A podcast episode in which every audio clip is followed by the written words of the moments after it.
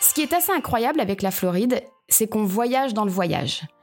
C'est-à-dire que bah, forcément, on est plongé dans la culture américaine, mais aussi dans la culture caribéenne, la culture cubaine. En fait, on passe des buildings de downtown Miami aux cocotiers de Key West, aux décors de cinéma, et tout ça en quelques peu d'heures de route, puisque les distances sont vraiment très courtes. Et donc finalement, je me suis étonnée moi-même. J'ai tellement aimé cette destination que j'y suis retournée, alors toujours entre amis, en y ajoutant ma petite famille.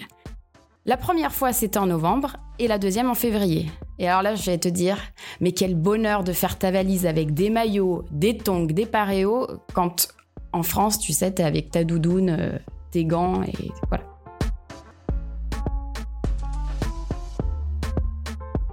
Soyez les bienvenus dans le podcast Le son du voyage. Nous sommes un groupe de copains, dix créateurs de voyages sur mesure, professionnels et expérimentés, qui racontons des anecdotes, des voyages qui ont changé notre vie et qui partageons tous nos meilleurs conseils d'experts. Dans chaque épisode, nous vous racontons une destination ou donnons des trucs et astuces pour bien réussir vos voyages. Si vous aimez notre podcast, donnez-lui 5 étoiles et abonnez-vous. Aujourd'hui, c'est Anne qui nous raconte pourquoi et comment elle aime tant la Floride. Bonne écoute! Je connaissais déjà New York et l'Ouest américain, et alors pour être honnête, la Floride, c'était pas du tout la destination en tête de ma liste. Mais voilà, l'oncle de ma meilleure amie, alors lui c'est vraiment le vrai self-made man à l'américaine, il vit aux États-Unis depuis 40 ans et il nous a proposé de lui rendre visite dans sa villa en Floride. Alors moi je refuse jamais une invitation au voyage, alors j'ai dit, eh ben let's go to Florida à notre arrivée, on a eu la chance de passer Thanksgiving avec eux dans leur villa qui est située au nord de Miami. En fait, c'était vraiment une journée comme dans les films pour moi. On a pris l'apéro autour de leur tiki bar, sur leur terrasse qui donne accès au ponton pour monter à bord de leur bateau. Et puis on a mangé le repas de fête avec plein de plats sur la table, comme dans les séries genre 7 euh, à la maison où ils se font tous passer des bols avec de la purée, des ailerons de poulet, enfin ça n'en finissait pas. Et pour finir la journée en beauté, on a fait une balade en bateau sur l'intracostal. Alors, l'intracostal, c'est une voie d'eau qui parcourt toute la côte est des États-Unis, en parallèle du littoral. Donc, c'est très calme. Si on a le mal de mer, ça pose aucun souci. Et pendant cette balade, je me suis rendu compte, mais vraiment concrètement, à quel point il y avait des gens très très fortunés. C'est-à-dire que tout le long de cette intracostal, il y a des maisons immenses, mais vraiment immenses, comme celles qu'on voit dans les magazines genre Closer euh, sur les villas des stars euh, hollywoodiennes. Il y a beaucoup de personnes qui s'affairaient dans les jardins, et l'oncle de mon ami nous explique que c'était le personnel qui venait avant l'arrivée des propriétaires pour décorer les maisons, intérieures et extérieures bien sûr, pour Noël, tout simplement. Et alors les décors, mais t'imagines même pas, c'est digne des vitrines des galeries Lafayette, mais version euh, XXL. La plupart des gens vivent à Boston et à New York le reste de l'année, bien entendu. Et là, tu vois, bah, c'était le début de notre voyage, et je me suis dit, mais attends, mais ça va être quoi la suite du voyage là? Alors la Floride, elle est ensoleillée toute l'année. C'est donc pour ça qu'on la surnomme Sunshine State. C'est un mix de retraités américains, de touristes amoureux de nature et d'aventure, de fêtards. Moi, quand je suis partie en Floride, beaucoup de gens m'ont dit mais voilà, la Floride c'est Miami, c'est bling bling. Mais en fait, pas du tout. La Floride, ça a vraiment plein d'autres choses à offrir. Il y en a vraiment pour tous les goûts. Ce qui est assez incroyable avec la Floride, c'est qu'on voyage dans le voyage. C'est-à-dire que bah, forcément, on est plongé dans la culture américaine, mais aussi dans la culture caribéenne, la culture cubaine. En fait, on passe des buildings de downtown Miami aux cocotiers de Key West, aux décors de cinéma, et tout ça en quelques peu d'heures de route, puisque les distances sont vraiment très courtes. Et donc finalement, je me suis étonnée moi-même. J'ai tellement aimé cette destination que j'y suis retournée. Alors toujours entre amis, en y ajoutant ma petite famille. Il y avait donc euh, des quadragénaires, des ados, des bébés, une femme enceinte. La première fois, c'était en novembre et la deuxième en février. Et alors là, je vais te dire, mais quel bonheur de faire ta valise avec des maillots, des tongs, des paréos, quand en France, tu sais, t'es avec ta doudoune, euh, tes gants et voilà. Alors mets-nous l'eau à la bouche. Conseille-nous un plat typique et local. La Floride, oui, c'est un État américain. Donc forcément, tu vas trouver euh, des diners, des fast-food, bon, à peu près partout. Mais comme je te le disais, c'est aussi un vrai mélange de culture cubaine et caribéenne latino aussi, et ça, ça se ressent vraiment dans la cuisine. Et moi, j'ai eu un énorme coup de cœur, et mon ventre aussi, pour le sandwich cubain. C'est énorme, c'est savoureux. En fait, c'est du porc rôti avec du jambon, du fromage, euh, je dirais un peu comme du fromage suisse, des cornichons et de la moutarde. C'est une tuerie. Et aussi, alors moi j'adore les fruits de mer, donc ça me va bien, il y a beaucoup de crevettes et de crabes. Et alors ça, tu te fais ton petit plateau de fruits de mer attablé à un tiki bar en bord de marina. Et là, je vais te dire, t'es le roi du pétrole. Et puis bien sûr, il y a la key lime pie. C'est une tarte au citron vert que l'on retrouve à Key West. Je te parlerai de cet endroit euh, un petit peu plus tard. Et une boisson spécifique peut-être? Bon, alors, la Floride, c'est bien entendu le jus d'orange. Bon, moi, j'en ai pas spécialement bu, mais voilà. Et puis, deux grands classiques américains. Mais bon, en Floride, on en prend aussi beaucoup et c'est très bon. C'est la bière, dont une qui est fabriquée à Wynwood dans un quartier hyper tendance de Miami. Et puis le café américain agrémenté de poudre de noisettes. C'est hyper sucré, bien entendu, mais qu'est-ce que c'est bon? Alors par contre, faites gaffe parce que là-bas, quand on commande un petit café, il fait déjà un litre. Donc, prévoyez en conséquence. Et qu'est-ce que tu conseilles de rapporter de Floride? Alors c'est une destination balnéaire, bien entendu, ramenez un petit peu de sable blanc dans un petit bocal, parce que le sable des Keys, qui, euh, qui sont donc tout au sud de, de la Floride, ou de Naples sur la côte ouest, il est vraiment fin, vraiment blanc, ça sent le soleil à 30 000 km. Des coquillages que tu trouves sur la côte ouest, alors attention, tu les achètes uniquement dans les boutiques parce que tu n'as pas le droit de les ramasser sur la plage pour la protection euh, de la faune. Et puis après, euh, si tu vas faire les parcs Universal, alors là, tous les produits dérivés, les t-shirts Jurassic Park, euh, les tasses Universal, Volcano Bay, ça y va. Ça fait toujours plaisir, ça fait son petit effet et ça fait bien euh, l'American Dream. Alors explique-nous comment tu conseilles de découvrir la Floride. Point important, euh, moi je vais parler de la Floride selon le parcours le plus demandé par nos voyageurs.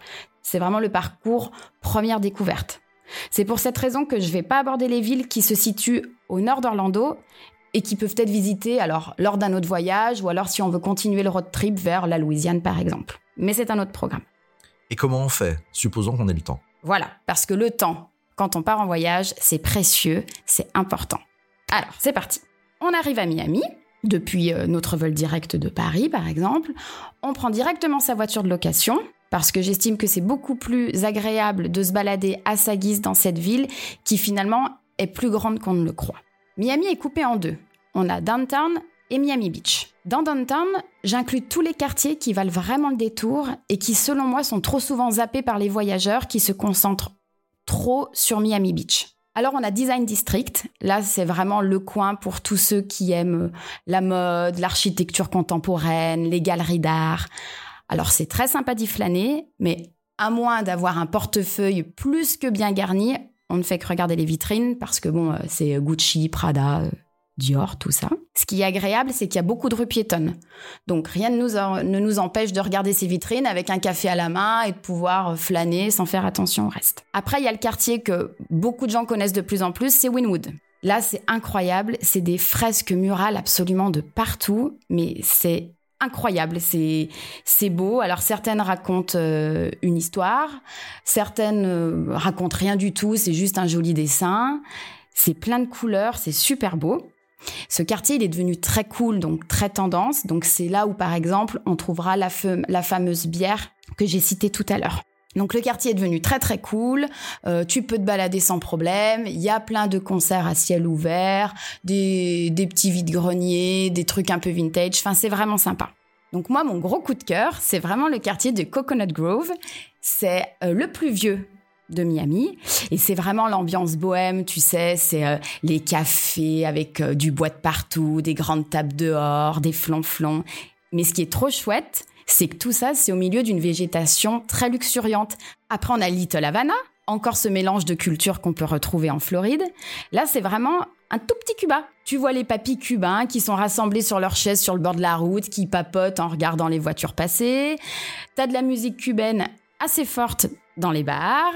Euh, bah, la culture cubaine dans l'assiette. C'est là où tu peux goûter donc le fameux sandwich dont je te parlais tout à l'heure, et puis aussi euh, le café cubain. Bon, moi j'aime pas trop. C'est un café très très court et très sucré, mais voilà, c'est local. Et puis pour terminer, les quartiers de downtown, on a Brickell et Downtown.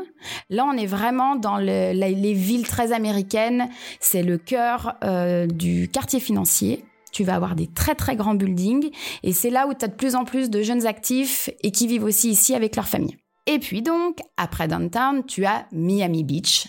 C'est le quartier que tout le monde connaît, même ceux qui ne sont pas allés en Floride. et qui assimile la Floride, Miami et bling bling. Pourquoi? Parce que Miami Beach, ça longe l'océan, c'est des grandes plages de sable blanc, c'est les cabanes de sauveteurs aux couleurs vives, les bodybuilders qui vraiment sont là et qui sont vraiment bodybuildés, les voitures luxueuses euh, genre Maserati, Ferrari, une vie nocturne bah, légendaire mais qui existe aussi, les restos branchés, tout ça. Donc pour ça, c'est le quartier bling bling. Mais il y a aussi le quartier art déco qui est vraiment très réputé dans le monde entier et qui vaut vraiment le coup d'œil avec ses façades donc art déco et qui sont vraiment encore très très bien entretenues. Et donc beaucoup d'hôtels ont ces façades. C'est comme si c'était figé dans le temps.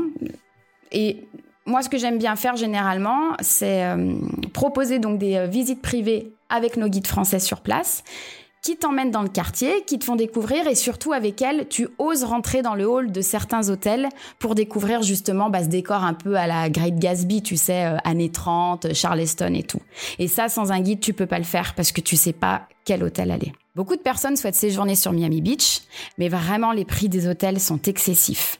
Moi, je préfère dormir à downtown, il y a beaucoup plus de choix de catégories d'hôtels. Et puis tu viens passer une après-midi, une journée détente plus un peu culture à, Miami Beach. Souvent, les voyageurs, ils ne s'arrêtent que deux ou trois nuits à Miami. C'est pourquoi donc, comme je te le dis, nous on inclut toujours cette visite privée avec notre guide. Comme ça, tu vas à l'essentiel, tu connais les bons endroits, toutes les petites astuces, et pour ton séjour à Miami, et pour le reste de ton road trip, tu perds pas de temps. Et puis moi, ce que j'aime avec les visites privées, c'est rencontrer les expats, donc nos guides, savoir pourquoi ils sont là, comment ils sont arrivés là, est-ce que la France leur manque, leur point de vue sur la culture américaine. Voilà, c'est quelque chose qui me fascine. Alors après, bah, tu pars de Miami, t'enfiles tes tongs que tu ne vas plus lâcher pendant pas mal de temps. Parce que là, tu prends la direction des Keys. Donc c'est ce fameux archipel d'îles au sud de la Floride qui est relié par un seul et unique pont. Bon, au début, euh, ça fait un peu Indiana Jones, c'est charmant. L'eau, elle est vraiment super belle.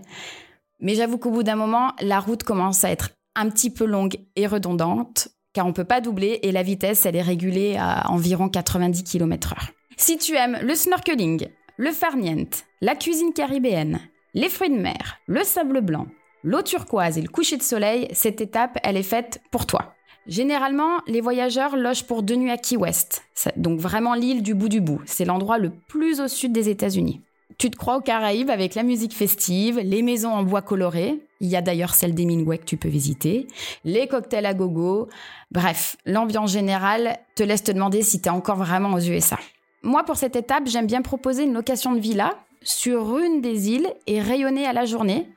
Et comme ça, tu peux vraiment vivre la douce vie à la caribéenne. C'est-à-dire que tu fais ta journée de visite, et puis le soir, tu te poses dans la véranda de ta maison, tu savoures ta bière, ton coca, tu fais ton petit barbecue sous les énormes ventilateurs. Et là, je vais te dire, t'as tout compris. Après cette belle étape, tu remontes les quilles dans le sens inverse, et puis tu vas t'arrêter à la première des îles, c'est Kilargo. Moi, je propose Kilargo parce que c'est une, c'est une île qui est plutôt mignonne. Et de là, tu peux aller visiter les fameux Everglades. C'est un vaste marécage sauvage abritant une biodiversité unique et offrant des paysages de prairies inondées, de mangroves. Tu peux observer des alligators, des oiseaux exotiques. C'est là aussi que tu peux faire le tour d'hydroglisseur, comme dans les experts Miami, par exemple. Alors, nous, cette expérience, on la propose uniquement en hydroglisseur privatif, déjà pour une expérience exclusive, et puis aussi pour éviter les passages obligés aux fermes d'alligators où un dresseur euh, joue avec un crocodile, lui fait montrer euh, sa gueule grande ouverte. C'est c'est pas notre style, donc on préfère juste l'expérience de l'hydroglisseur et s'arrêter là. Et puis aussi, bah, si tu veux, tu peux louer des vélos comme ça, tu pédales à côté des alligators, qui, je te rassure, dorment la plupart du temps, donc ils ne te croquent pas de mollets, normalement. Tu peux faire des marches au milieu des marécages. Enfin, c'est une belle étape nature. Une fois que tu as quitté Key Largo et les Everglades, tu traverses tout le parc national des Everglades pour atterrir sur la côte ouest. Et là, tu te poses à Naples. Alors Naples, c'est vraiment paisible, très élégant, une fois de plus pour les gens très très fortunés. C'est pas étonnant, cette ville, elle a été conçue par un milliardaire. Enfin, un millionnaire. Mais bon, Ce sont des grandes villas sans clôture, des plages de sable blanc, d'où d'ailleurs on peut voir les dauphins. De Naples, moi je te conseille d'explorer les 10,000 Islands en kayak, si ça te dit.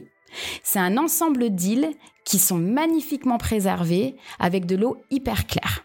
C'est calme, c'est beau, c'est sauvage. Une fois de plus, t'es dans un petit cocon.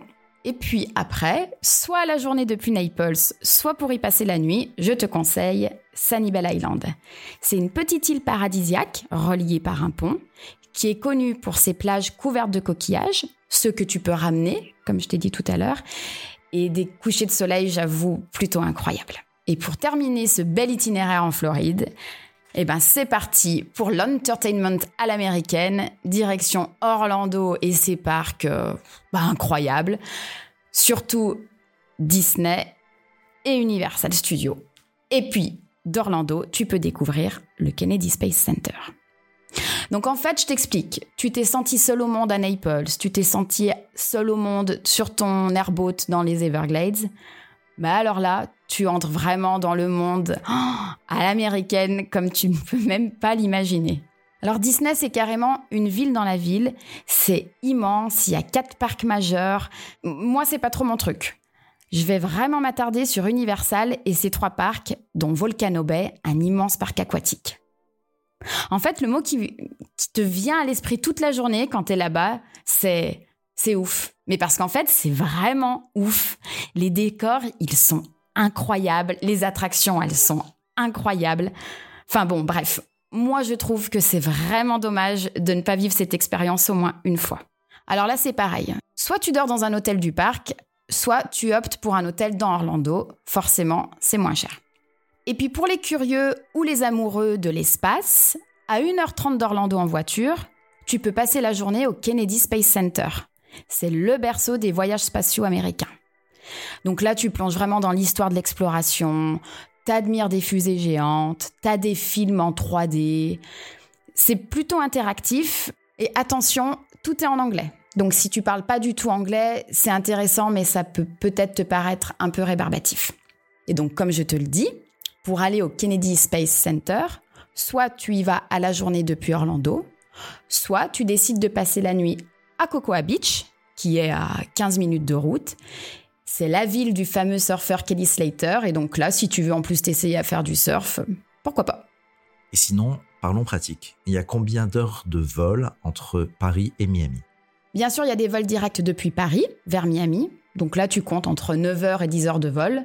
Et puis sinon, en départ de province, bah, tu as plein d'escales avec Air France, Lufthansa, British.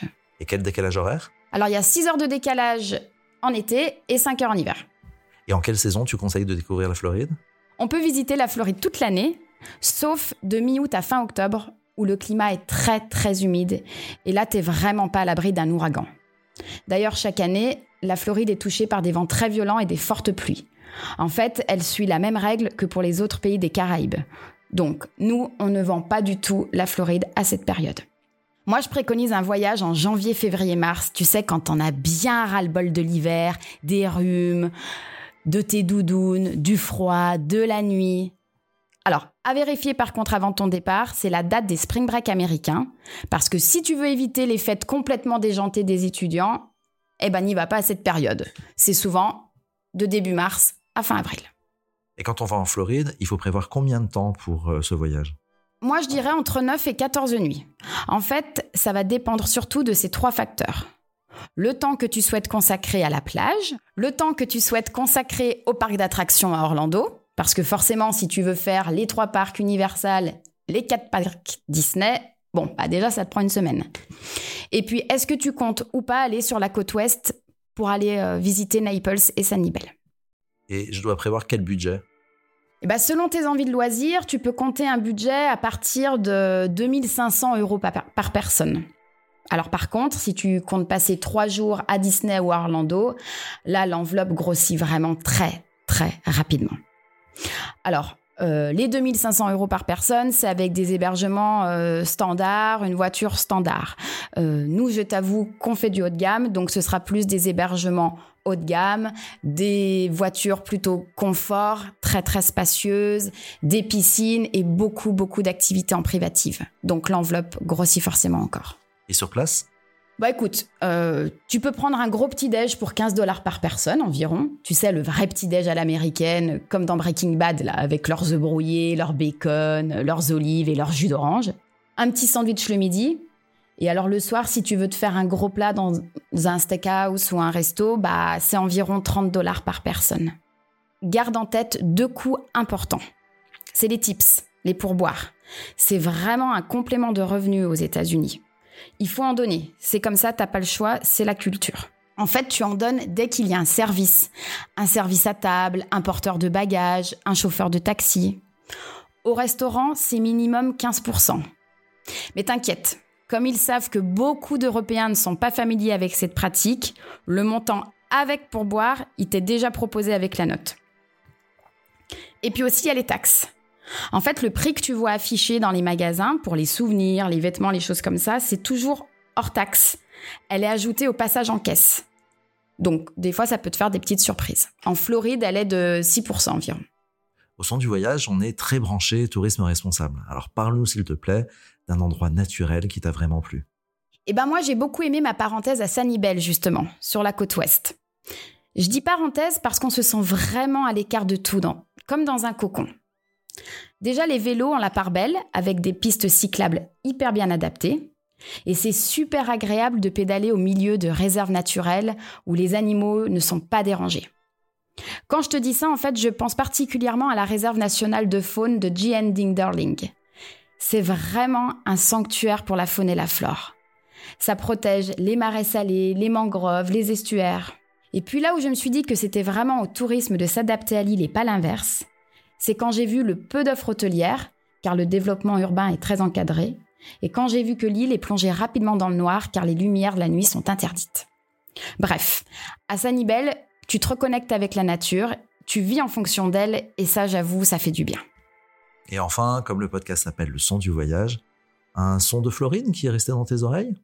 Eh bien, tu vois, typiquement, c'est là où il y a toute l'ambivalence de cet état. Parce qu'il y a deux sons complètement différents qui me viennent en tête. Il y a le chant des oiseaux et des autres animaux cachés dans les marécages en fin de journée, lors d'une balade dans un parc national où il y a presque plus personne.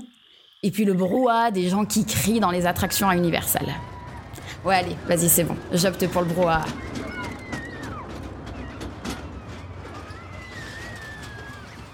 Merci Anne d'avoir partagé avec nous tes souvenirs et tes meilleurs conseils pour découvrir la Floride. Si le récit d'Anne vous a inspiré et que vous avez envie de partir en voyage en Floride, vous pouvez la contacter. Elle crée tous les jours des voyages sur mesure. Envoyez-lui un email à anne at leçonduvoyage.fr ou un message sur Instagram at leçonduvoyage, tout attaché. Et si vous aimez notre podcast, donnez-lui 5 étoiles et abonnez-vous. Nous vous disons à bientôt pour d'autres expériences de voyage.